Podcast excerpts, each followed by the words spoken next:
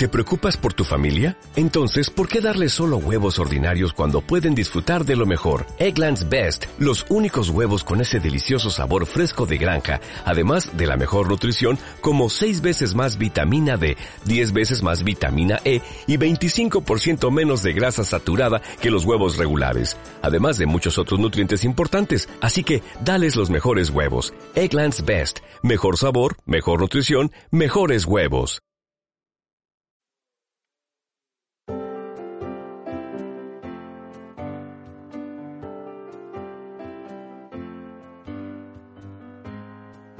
Padre, antes de nosotros leer tu palabra, necesitamos, una vez más, te rogamos tu presencia, tu luz. rogamos, oh Señor, que tú nos visites, que tu Santo Espíritu abra nuestro entendimiento, abra nuestros corazones y disponga nuestra voluntad. Pedimos, oh Señor, que nos des el entendimiento que necesitamos de esta tu palabra para gloria de Cristo Jesús. Amén.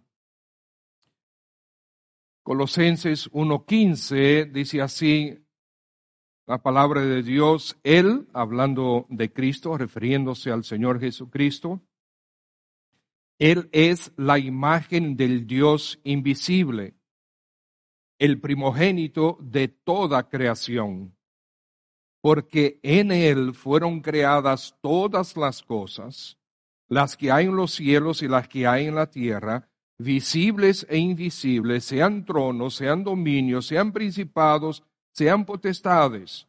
Todo fue creado por medio de Él y para Él, y Él es antes de todas las cosas, y todas las cosas en Él subsisten. Cristo, creador del universo.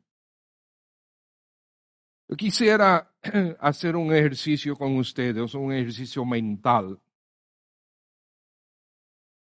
Ustedes ven este aparato, ¿verdad? Este es un equipo muy útil. ¿Cuántos de ustedes trabajan en tecnología aquí? ¿Cuántos trabajan en tecnología? Ok, hay muy pocos, por lo que veo, cuatro cinco. ¿Cuántos de ustedes utilizan tecnología? Ahora sí. ¿Cuántos de ustedes entienden absolutamente todo lo que hay en un aparatito de estos o en el teléfono que ustedes tienen en la mano? Estoy seguro que tú no entiendes todo. Entiendes las funciones, las funciones, pero los componentes dentro del aparato.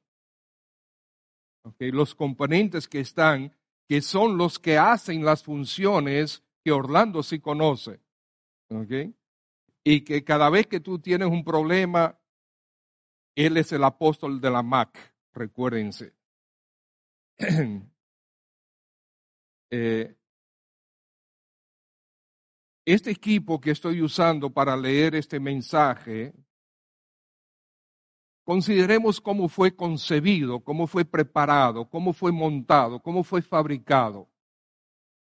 Está funcionando bien. Para la persona común, como, hemos visto, es sumamente complicado. Es más, muchas de las aplicaciones que hay aquí no tengo ni idea cómo funcionan. La gran mayoría de las aplicaciones que sí uso, yo uso quizás un 3 o un 4% porque no tengo idea cómo usar lo demás. No sabemos realmente qué hace que esto funcione. Hay piezas dentro de este equipo que si nosotros las quitamos, el equipo deja de funcionar deja de cumplir con su propósito. Para que funcione bien o para que funcione y punto, todas estas piezas tienen que estar en su lugar al mismo tiempo. Eso se llama complejidad irreducible. La complejidad de este aparato con todas las piezas que tienen, todos los componentes que tienen, todos ellos tienen que estar ahí presentes al mismo tiempo para que funcione como tiene que funcionar. De otra manera no funciona. Ahora piensa en la confección, la fabricación, el surgimiento de esta máquina sin la existencia del hombre.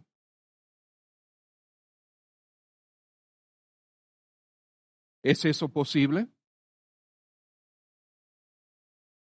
Piensa en la existencia de esta máquina partiendo de ella misma. ¿Crees que es eso posible? ¿Crees que es posible que este equipo se haya creado a sí mismo?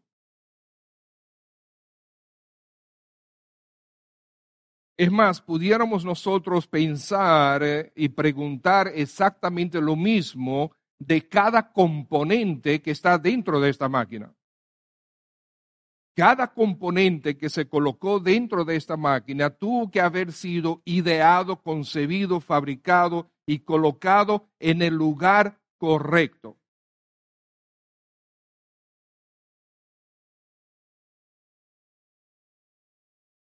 Ahora, Asimismo es el universo y todo lo que lo compone.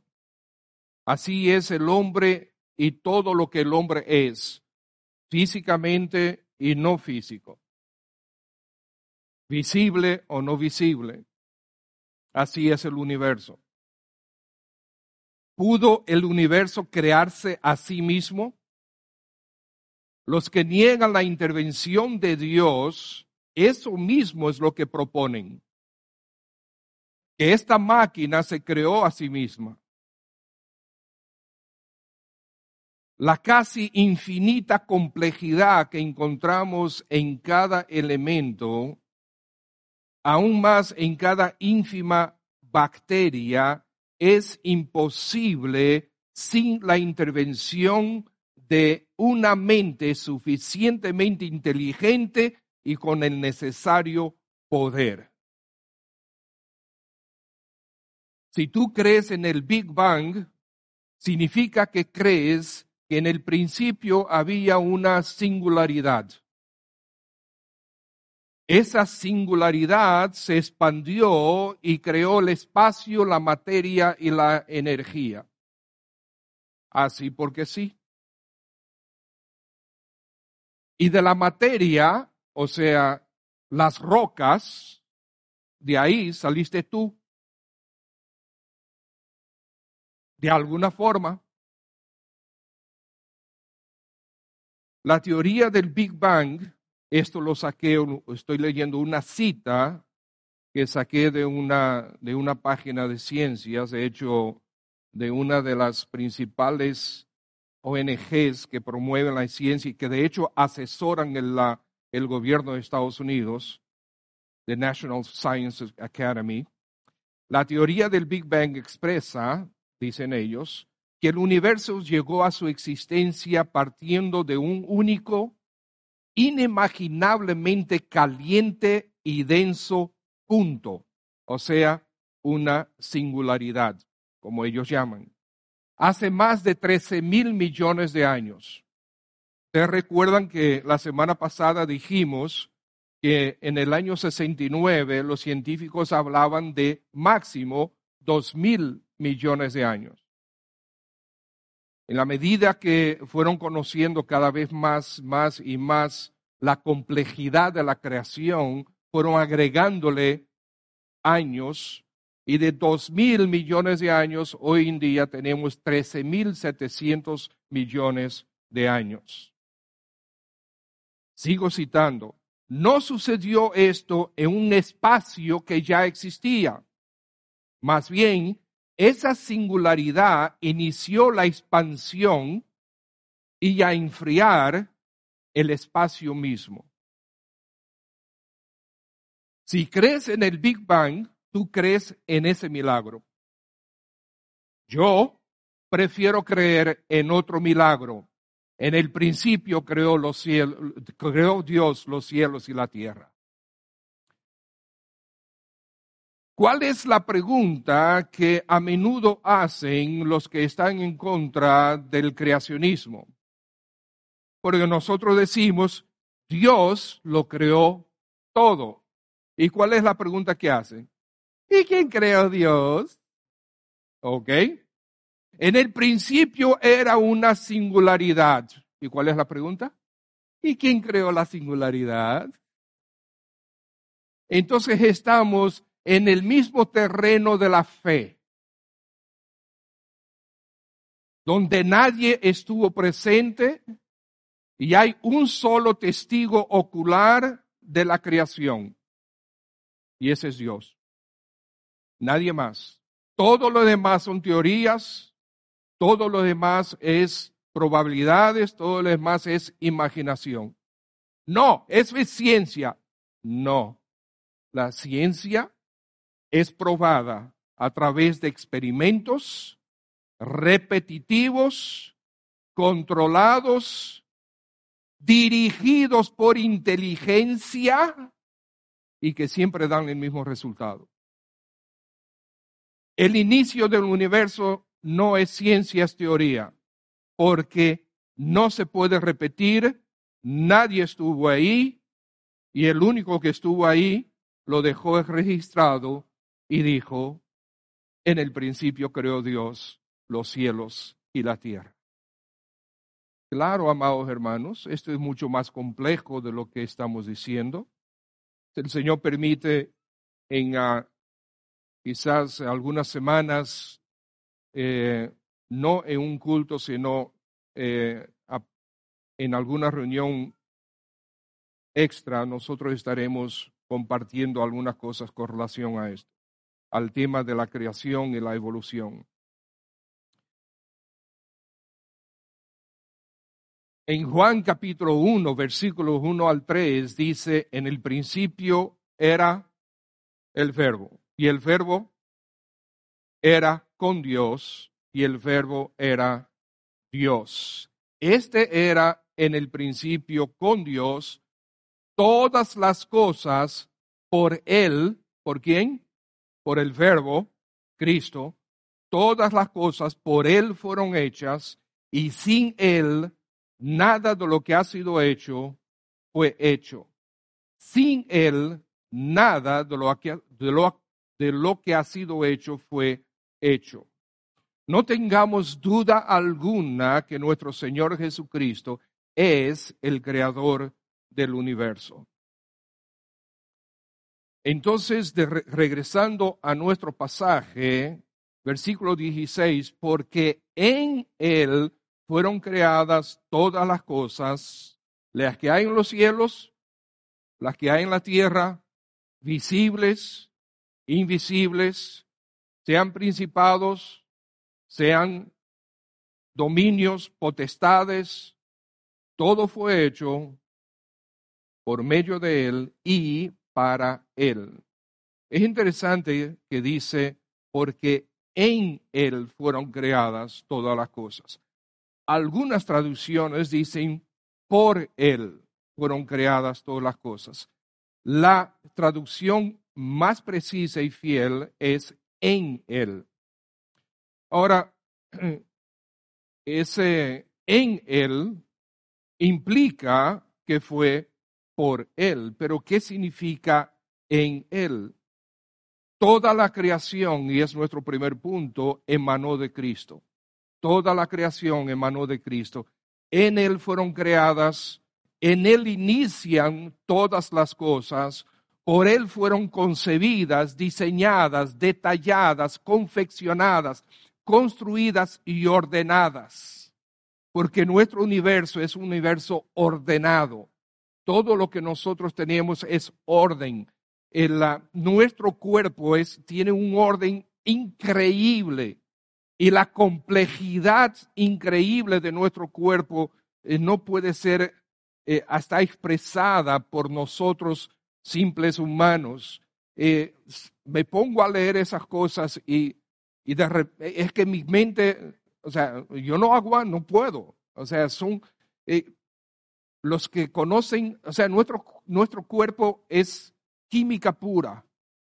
Comienzas a estudiar sobre las la célula, y, esto es sencillamente eh, increíble lo que es una simple célula. Corrijo, ni siquiera es simple, es altamente compleja. La célula, la célula, que nosotros tenemos trillones de células en nuestro cuerpo, la célula es una fábrica de alta tecnología, increíblemente compleja, llena de maquinarias que están trabajando unas con otras para que eh, puedan reproducirse y así pues nosotros tener el cuerpo que tenemos.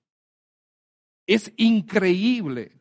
Tienen máquinas que construyen puentes que para conectarse de una molécula a la otra y una vez ese puente deja de tener eh, necesidad, se destruye, se, se, se destruye a sí mismo y van y construyen otro, o sea, una tecnología que la mente humana no puede consumirla o no, puede reproducirla, es la palabra. Nosotros sí podemos construir puentes y una vez ese puente deja de existir, eh, estoy pensando ahora en el puente, uno de los puentes que lleva, estamos llegando a la romana, el puente viejo, que era un puente de, creo que era de acero, ¿ok? Ellos construyeron uno nuevo, ¿verdad? Mucho más fácil pasar por ahí. ¿Y el viejo? Ahí está. ¿Okay? ¿Y por qué no lo sacan? Es demasiado costoso. ¿Y para qué lo van a sacar? Déjenlo ahí. Pues en la célula no es así. Deja de tener su propósito y se destruye, se, se consume a sí mismo. Esto, hermanos, solamente lo puede producir no el chance, no la, ¿cómo es? La dicha, no, tiene que ser producido por una mente altamente inteligente. La inteligencia tiene que estar detrás de eso. Entonces, en él fueron concebidas todas estas cosas su mente visualizó y ordenó cada minúscula parte de cada mecanismo y acomodó cada gran escenario de las vastas galaxias. El diseño fue sin defecto, porque dice Génesis 1.31, y vio Dios todo lo que había hecho, y he aquí que era bueno en gran manera. Génesis 1 y 2 nos detallan el instrumento que Dios utilizó para la creación del universo. ¿Cuál fue el instrumento? Su voz. Y la omnipotencia acompañó el mandato y la concepción divina se hizo realidad. En él fueron creadas todas las cosas. Entonces, los científicos utilizan términos, términos para poder eh, identificar argumentos, creencias y propuestas uh, y, utilizan la creación, el término creación ex nihilo y también la creación ex deo. Esto significa creación de la nada, ex nihilo, o creación partiendo de Dios, partiendo de la nada o partiendo de Dios. Bueno, algunos dicen, no, yo no creo en la creación ex nihilo, yo creo en la creación ex deo. Ok, perfecto. Dios creó, todo salió de él, pero de la nada también, porque no había nada. Él no tenía el cuerpo de una persona adentro y lo sacó. O sea, él creó de la nada. Todo lo que existía creó de la nada. De hecho, el cuerpo no es una buena, eh, no es buena ilustración, sino ah, quizás podemos decir un planeta, una estrella. ¿Por qué? Porque de todo lo que Dios creó, lo creó con su voz. Ese fue su instrumento, excepto el hombre y la mujer. ¿Okay? Esos no fueron creados con su voz, fueron creados con sus manos. Dios formó formó con sus manos al hombre del polvo de la tierra y formó a la mujer desde la costilla del hombre. Eh, alguno dice, eso parece un cuento de, hadas. Bueno, eso es lo que dice la Biblia. Okay, eso es lo que dice su palabra. El que lo hizo, lo contó y lo dejó por escrito, y eso es lo que nosotros conocemos hoy. Hebreos 11:3. Por la fe entendemos haber sido constituido el universo por la palabra de Dios, de modo que lo que se ve fue hecho de lo que no se veía. Hebreos 1, 2 y el versículo 10. En estos postreros días Dios nos ha hablado por el Hijo, a quien constituyó heredero de todo y por quien asimismo hizo el universo, por el Hijo. Y el versículo 10 dice, y tú, oh Señor, en el principio fundaste la tierra y los cielos son obra de tus manos, refiriéndose al Señor Jesús. Juan capítulo 1, versículo 3, ya lo leímos. Todas las cosas por Él fueron hechas y sin Él nada de lo que ha sido hecho fue hecho. Con la excepción de Adán y Eva, como dije, Dios creó todo de la nada. Y Dios creó a Adán y a Eva, Adán del pueblo de la tierra, lo formó, a Eva de la costilla del hombre y la formó. Y ellos fueron la creación especial de Dios porque los creó a su imagen conforme a su semejanza. Somos la creación especial de Dios. El hombre lo es. Hay otros pasajes como el Salmo 33, por la palabra de Jehová fueron hechos los cielos, y todo el ejército de ellos por el aliento de su boca. Porque él dijo y fue hecho, él mandó y existió. Primero los Corintios 8, versículo 6, y para nosotros, sin embargo, solo hay un Dios, el Padre, del cual proceden todas las cosas, y nosotros somos para Él y un Señor Jesucristo, por medio del cual son todas las cosas y nosotros por medio de Él. Entonces la creación salió de Él y por medio de Él. Alaben el nombre de Jehová, porque Él mandó y fueron creados los hizo eternamente y para siempre. Les puso ley que no será quebrantada. Salmo 148. Los que proponen el Big Bang dice que, bueno, el espacio fue creado por el Big Bang y de hecho eh, siguen proponiendo que el universo se está expandiendo. ¿Cómo tú puedes expandir algo sin espacio?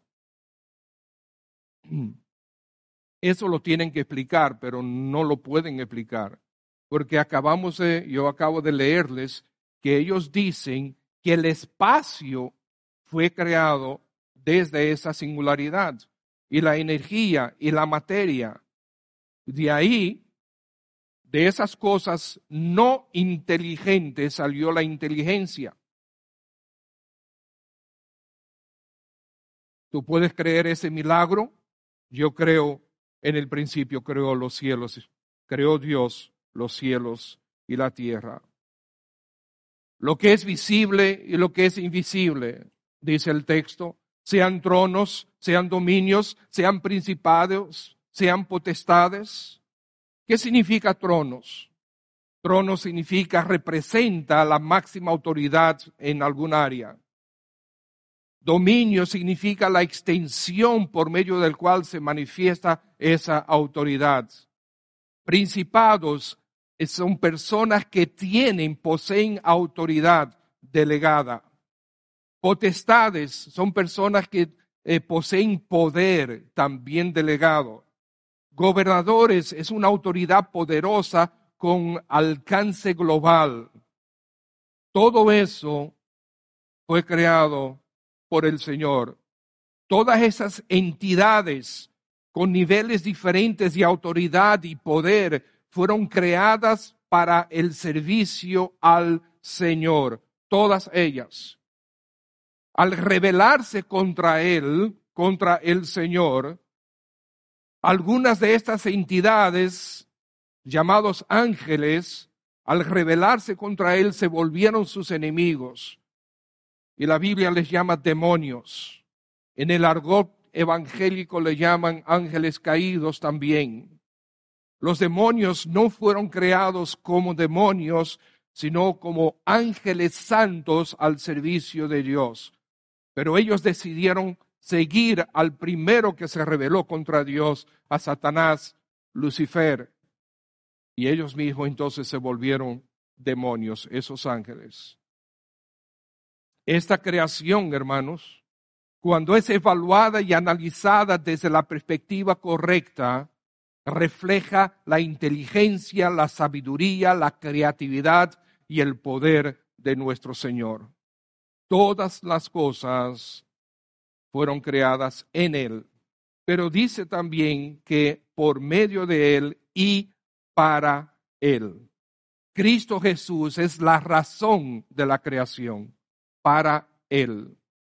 Él es el objeto de la adoración de la creación. La semana pasada vimos, eh, leímos el Salmo 119, y dice que toda la creación le adora.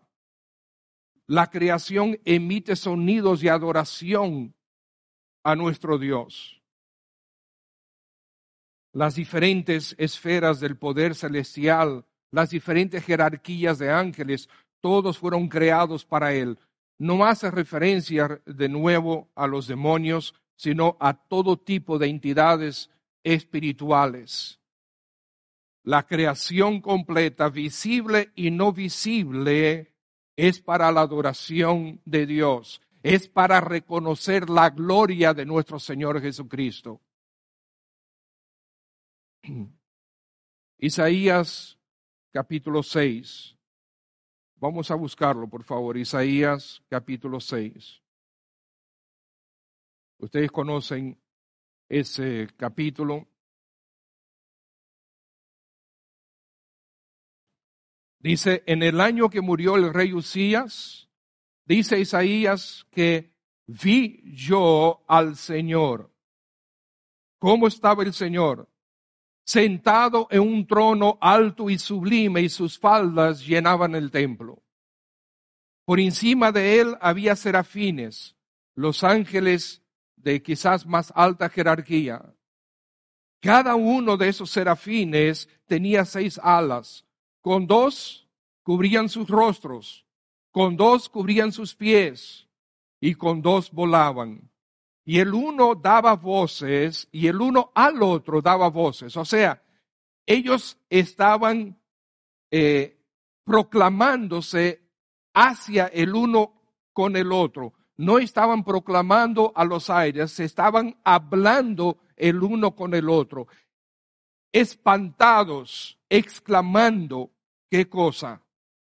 Santo, santo, santo, Jehová de los ejércitos, toda la tierra está llena de su gloria. Y los quiciales de las puertas se estremecieron con la voz del que clamaba y la casa se llenó de humo. Más adelante, Versículo 8 dice Isaías, después oí la voz del Señor que me decía, ¿a quién enviaré y quién irá por nosotros? Entonces respondí yo, heme aquí, envíame a mí. Y dijo, anda y di a este pueblo, oíd bien y no entendáis, ved por cierto, mas no comprendáis, engruesa el corazón de este pueblo y agrava sus oídos y ciega sus ojos para que no vean con sus ojos, ni oigan con sus amigos, con sus oídos, ni su corazón entienda, ni se convierta y haya para él sanidad. ¿Quién es que está diciendo esto a Isaías? ¿Quién es que está diciendo esto a Isaías? Bueno, Jehová de los ejércitos que está centrado, sentado en el trono alto y sublime y sus faldas llenan el templo. Ahora vamos a buscar Juan capítulo 12.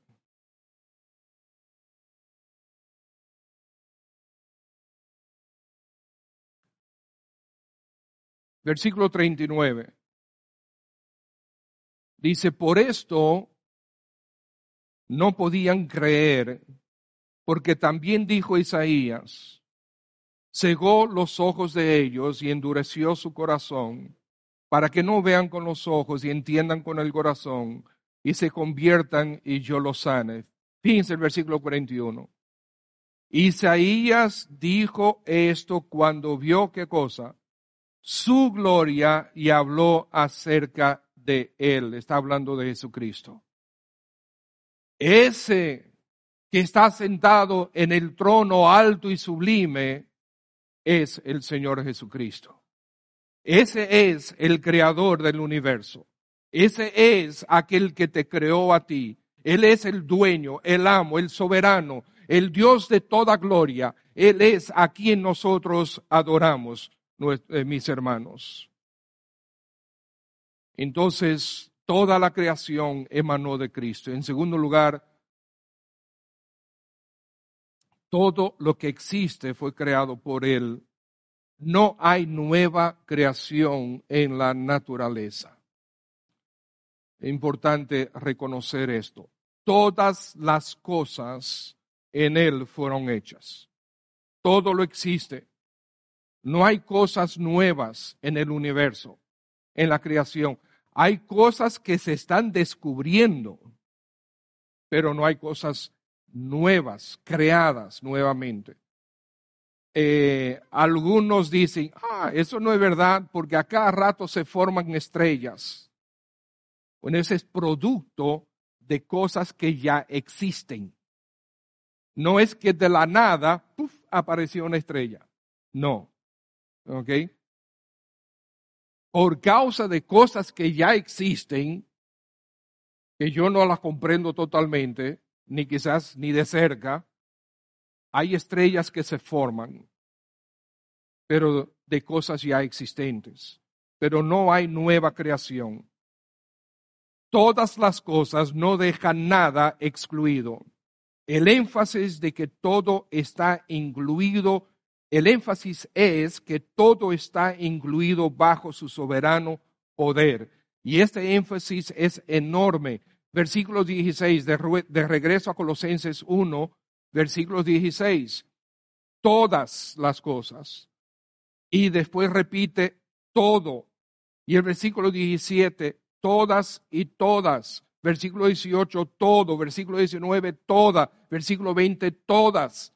O sea, absolutamente todo fue creado y ya está creado por nuestro Señor Jesucristo. En toda dimensión y todo tipo de cosas visibles e invisibles, ya se hayan descubierto o no se hayan descubierto, todo ha sido hecho por Él. Y amados hermanos, el mundo biológico no es todo lo que existe. Existe mucho más de lo que los científicos ateos, agnósticos o escépticos quieren generalmente aceptar. La evolución solo aspira a explicar la existencia de lo natural, de lo que se ve, de lo que se puede tocar, y aún en eso se queda muy corta, muy mal parada. La evolución no tiene forma de explicar correctamente el origen de la información, el origen de la inteligencia, el origen de la mente, el origen del alma, el origen de la voluntad, porque la evolución es estrictamente naturalista. Ellos tienen que hacer unos ejercicios mentales extraordinarios para poder explicar la existencia de aquello que ellos no pueden tocar. Pueden explicar a su forma la existencia del cerebro, pero no de la mente.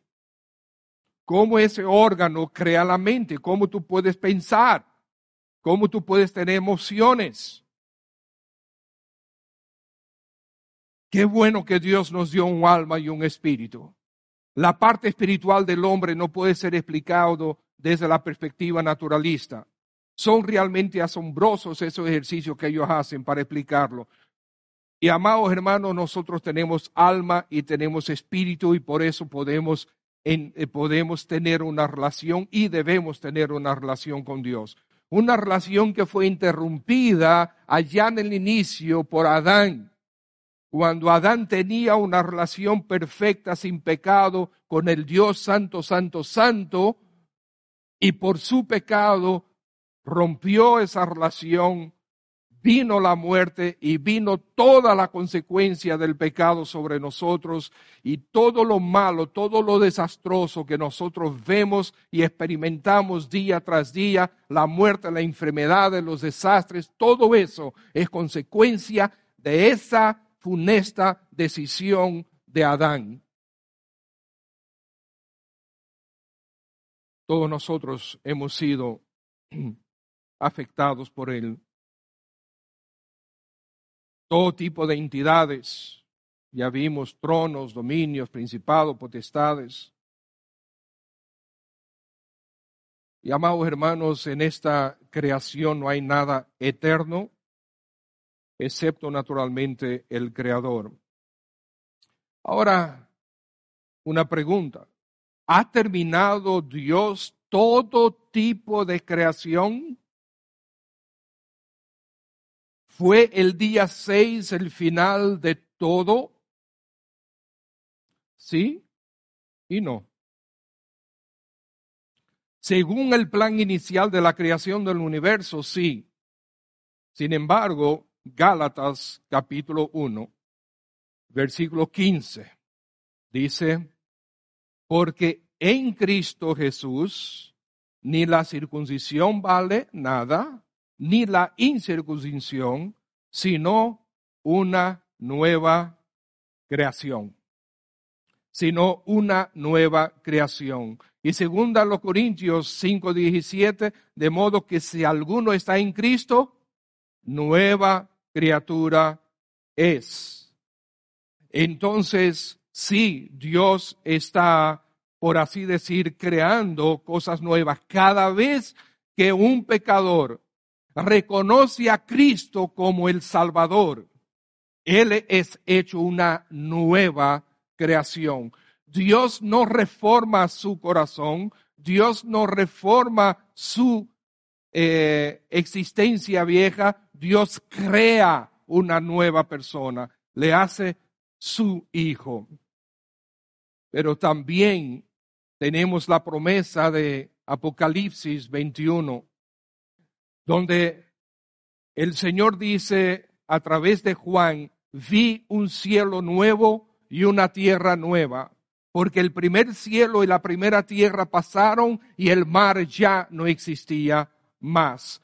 Porque he aquí que yo crearé cielos nuevos y nueva tierra, dice Isaías 65, y de lo primero no habrá memoria, ni más vendrá al pensamiento. Isaías 62, porque como los cielos nuevos y la tierra nueva que yo hago permanecerán delante de mí, dice Jehová, el Señor algún día destruirá absolutamente todo lo que nosotros vemos hoy y creará nuevos cielos y nueva tierra.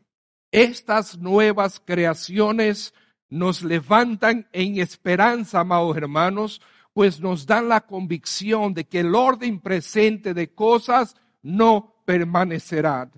Primero, el pecador tiene esperanza, porque el pecador puede ser, puede recibir salvación de su alma, salvación de sus pecados por medio de Cristo Jesús cuando es hecho una nueva creación.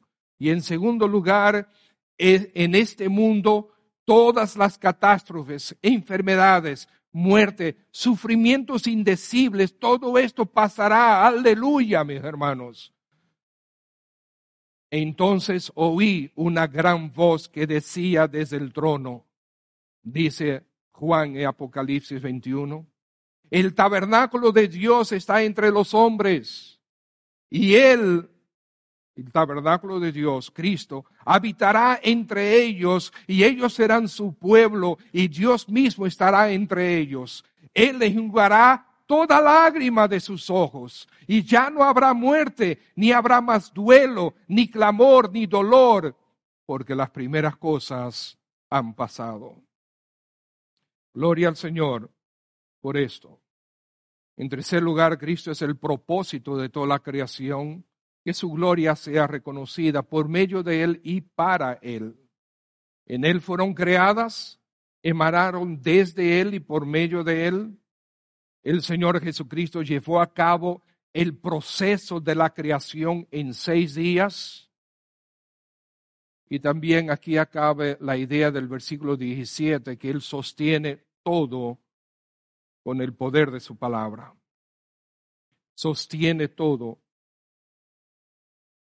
Los evolucionistas dicen que todas esas leyes que, que sostienen el orden del universo, que sostienen el orden de esta tierra, todas esas leyes fueron creadas desde esa singularidad. ¿Crees ese milagro? Pues yo creo en otro milagro. En el principio creó Dios los cielos y la tierra. Entonces, amados hermanos, el Señor te creó a ti, mi estimados amigos, si no te has entregado al Señor todavía. El Señor te creó a ti a su imagen conforme a su semejanza. Tú tienes valor, tú tienes dignidad. Y digo esto no para inflar tu ego, porque lo que menos necesitamos es inflar nuestro ego. Es para aquellos que luchan con estas cosas, para que tenga un concepto bíblico de sí mismos. ¿Qué dice Romanos capítulo 12, versículo 3? Que nosotros no debemos tener un concepto de nosotros. Dice que no tenga un concepto más, un más alto concepto de sí que el que debe tener, sino que piense de sí con cordura conforme a la medida de fe que Dios repartió a cada uno. Hermanos,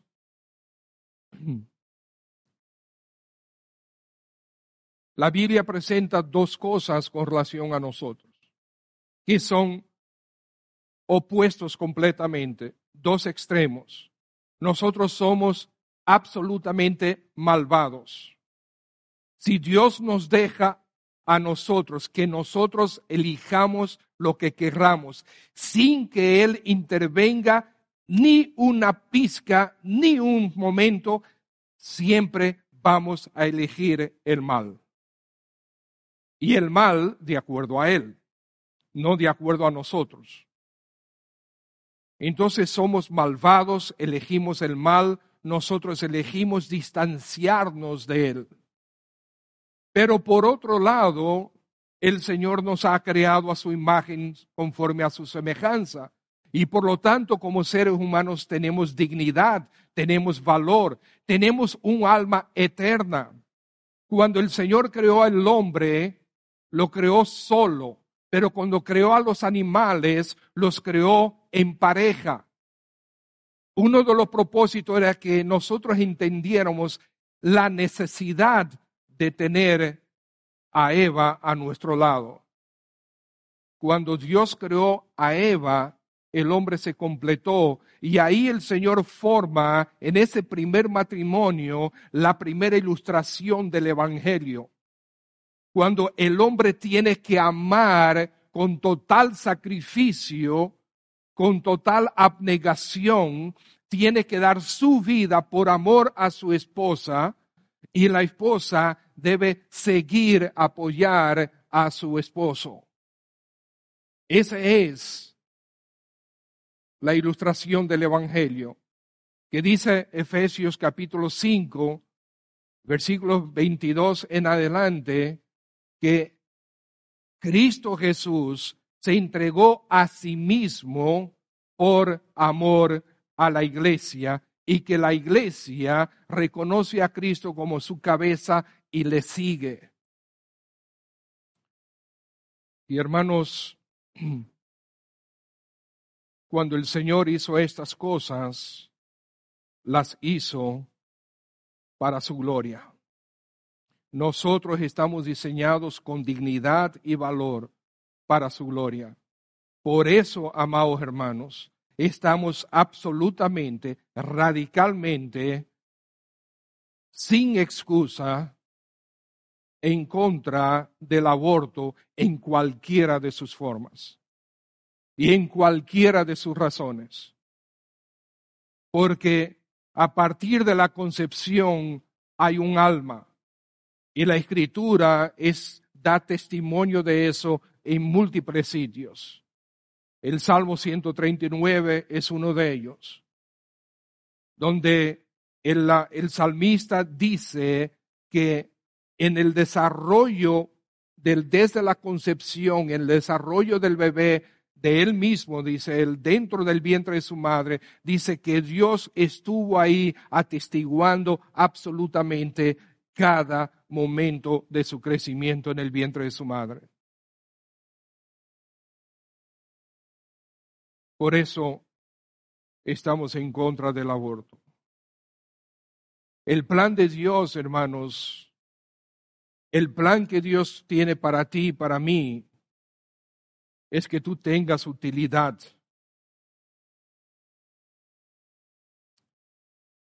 En Romanos capítulo 12, cuando vemos que nosotros no debemos tener más alto concepto del que debemos tener, sino que debemos tener un concepto correcto de, nosotros mismos, reconociendo que el único rey que existe es Dios y reconociendo que nosotros no somos bacteria, no somos cucarachas, no somos basura, porque Cristo Jesús dio su vida por ti y por mí, para rescatarnos de una muerte eterna, para llevarnos a su presencia por toda la eternidad, para tener comunión con nosotros por la eternidad, para librarnos de la culpa que nosotros llevamos por nuestro pecado. Después que Pablo dice eso, él usa la ilustración del cuerpo. Y dice que la iglesia, que todos nosotros somos como el cuerpo. Y cada miembro del cuerpo tiene su utilidad. Está ahí puesto por Dios con propósito definido y específico. Y es imposible que la mano haga exactamente lo que hace el pie. Y es verdad que hay personas que por razones X, al no tener las, las extremidades inferiores, utilizan las manos como pies, pero la mano jamás hará exactamente lo que los pies pueden hacer. Y por otro lado, hay personas que por alguna razón u otra no tienen brazos, no tienen manos, y con los pies aprenden a hacer cosas que las manos hacen. Y tú puedes ver esos videos, son hermosos. Ver como una señora que no tiene manos, tiene un hijo y cuida de su hijo, le cambia los pañales y le da la comida y cocina y como ella incluso hasta se maquilla utilizando sus pies. Eso es posible gracias al Señor por la habilidad que Él nos ha dado en el cuerpo. Pero fíjense que aunque es pie, puede hacer funciones increíbles, funciones que tú y yo no podemos hacer excepto nos ejercitemos mucho en ello. Tenemos utilidad, eso es la idea. Cada uno de nosotros es útil, es digno, tiene propósito. Y nuestro propósito es glorificar, principal es glorificar a nuestro Señor. Y como creyentes, glorificamos más a nuestro Señor cuando somos instrumentos de Él para llevar el Evangelio, para que otras almas no se pierdan eternamente, sino que sean rescatadas por su Santo Espíritu y por la obra de Cristo. Como creador, Él es dueño, amo y Señor absoluto. ¿Cómo estás tú administrando lo que Dios ha puesto en tus manos. Tu vida, lo que eres, tus habilidades, tus dones, tus talentos. ¿Cómo estás tú administrando esto? ¿Tú tomas las decisiones? ¿Eres tú el que decide o estás sometido al Señor? Como creador, Él es el Todopoderoso. No hay absolutamente nada que esté fuera de su dominio, fuera de su control, fuera de su conocimiento, su plan no puede ser trastocado, interrumpido, alterado por nadie. Su plan es perfecto. Y aunque nos sucedan cosas que nos duelen, aunque venga el sufrimiento, su plan es perfecto. Aunque vengan pruebas a tu vida, su plan es perfecto. A veces no entendemos. Todos nosotros hemos tenido pruebas. Recuérdense que hay tres etapas, ¿verdad? O estamos en una prueba, o estamos saliendo de una prueba, o estamos entrando en una prueba. Y las pruebas están ahí para fortalecernos. Y a veces duran mucho tiempo, a veces son cortas.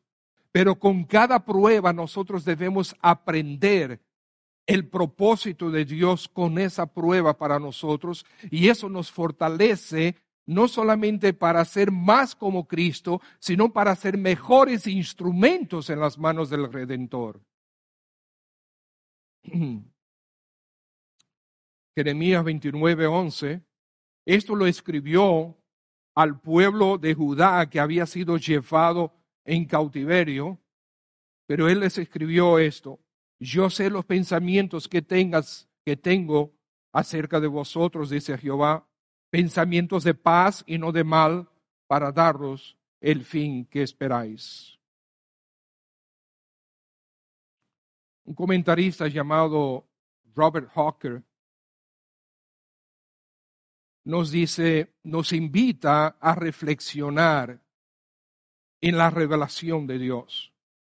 Que Dios haya decidido, que Dios haya decidido comunicarnos estas verdades. Es absolutamente increíble. Cuánta gracia de parte de Dios. Él no tenía que hacerlo. Él no tiene que hacerlo. Él no tiene que darnos luz y entendimiento para entender estas cosas, pero Él lo hace por gracia, por amor, porque Él quiere el bien en ti y en mí. Él quiere salvación para aquellos que no la tienen y quieren fortaleza, edificación, crecimiento para todos, para absolutamente todos.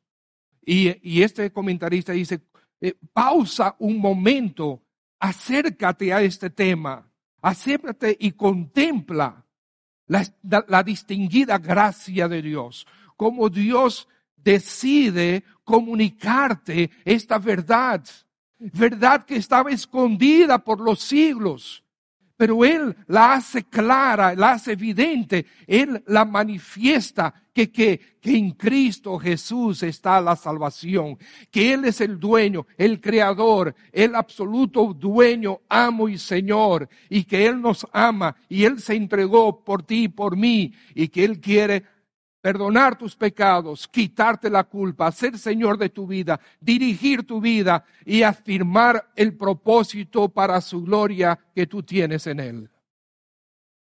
Si tú estás aquí esta mañana y no te has entregado al Señor Jesucristo, ese es el momento para hacerlo. Donde tú, ahí mismo donde tú estás, tú dices, Señor Jesús, ciertamente tú eres dueño. Y yo te pertenezco pero necesito tu salvación, tu perdón. En este momento, Señor Jesús, perdóname. Salva mi alma. A partir de este momento quiero ser tu discípulo. Amados hermanos, si Él es dueño y Señor, tú y yo le pertenecemos. Mi vida no me pertenece pertenece a Él. Yo no soy una entidad autónoma, yo soy una entidad dependiente de Él. Así debe ser. Porque aquellos que se rebelaron contra Él terminaron en el infierno. Y los que se siguen rebelando contra Él sin convertirse a Él, lamentablemente terminarán en el infierno. Pero eso no es su voluntad. El cielo es el deseo de Dios para todos nosotros. Cristo Jesús es la evidencia. El cielo es lo que el Señor quiere para ti, para mí. ser conformados a su imagen, a la imagen de Cristo Jesús. Es el propósito de Dios para nosotros. ¿Qué vamos a hacer? Padre, en el nombre de Cristo, gracias por tu palabra y en este momento permite que tomemos decisiones para tu gloria y para bien de nuestras vidas. Si tú estás aquí esta mañana y no te has entregado al Señor, hazlo en este momento. Ahí con tus ojos cerrados, inclinado delante de Él, dile Señor Jesús, ciertamente necesito tu perdón, necesito que me limpies, necesito que me salves, necesito que intervengas mi vida. A partir de ahora quiero ser tu discípulo. Sálvame, Señor, perdóname, Señor. Te lo pido por favor. No hay más que hacer, porque Cristo hizo todo. No tienes que darte golpes en el pecho, no tienes que hacer sacrificios, porque el sacrificio perfecto fue hecho por Cristo Jesús. Solamente tienes que aceptar que Él ya lo hizo todo y que Él es el único Señor, el único Salvador para tu alma, el único Señor de tu vida. Acéptalo. Eso es lo que necesitas. Y con eso Él te da la salvación. Y aquellos que ya se entregaron al Señor, Él como dueño y Señor absoluto, tu Salvador, tu Redentor, ¿estás tú sometido a Él realmente? ¿Estás tú realmente viviendo como Él quiere, teniendo las actitudes que Él quiere que tú tengas? Mañana iniciarás otro día de trabajo. ¿Cómo vas a estar en ese trabajo? ¿Vas a representar realmente a Cristo? ¿Vas a poder dar testimonio de que Él es el Señor? y con tu familia, con tus vecinos. Siempre mencionamos estas categorías porque es donde nosotros nos relacionamos, compañeros de trabajo y de estudios. Señor Jesús, levántate como poderoso gigante, interrumpe nuestras vidas y glorifica tu nombre, te lo pedimos para tu gloria. Amén. Así. Si vamos a proceder ahora a este tiempo de, de la cena del Señor. Gracias, hermanos diáconos. ¿Qué es la cena del Señor? Es un memorial. La, de, la cena del Señor es el momento como nosotros como iglesia reconocemos, recordamos la obra de Cristo en la cruz en nuestro favor, lo que acabamos de predicar. Es algo que tenemos que hacerlo, reconocerlo y recordarlo constantemente, pero en esta oportunidad lo hacemos como iglesia.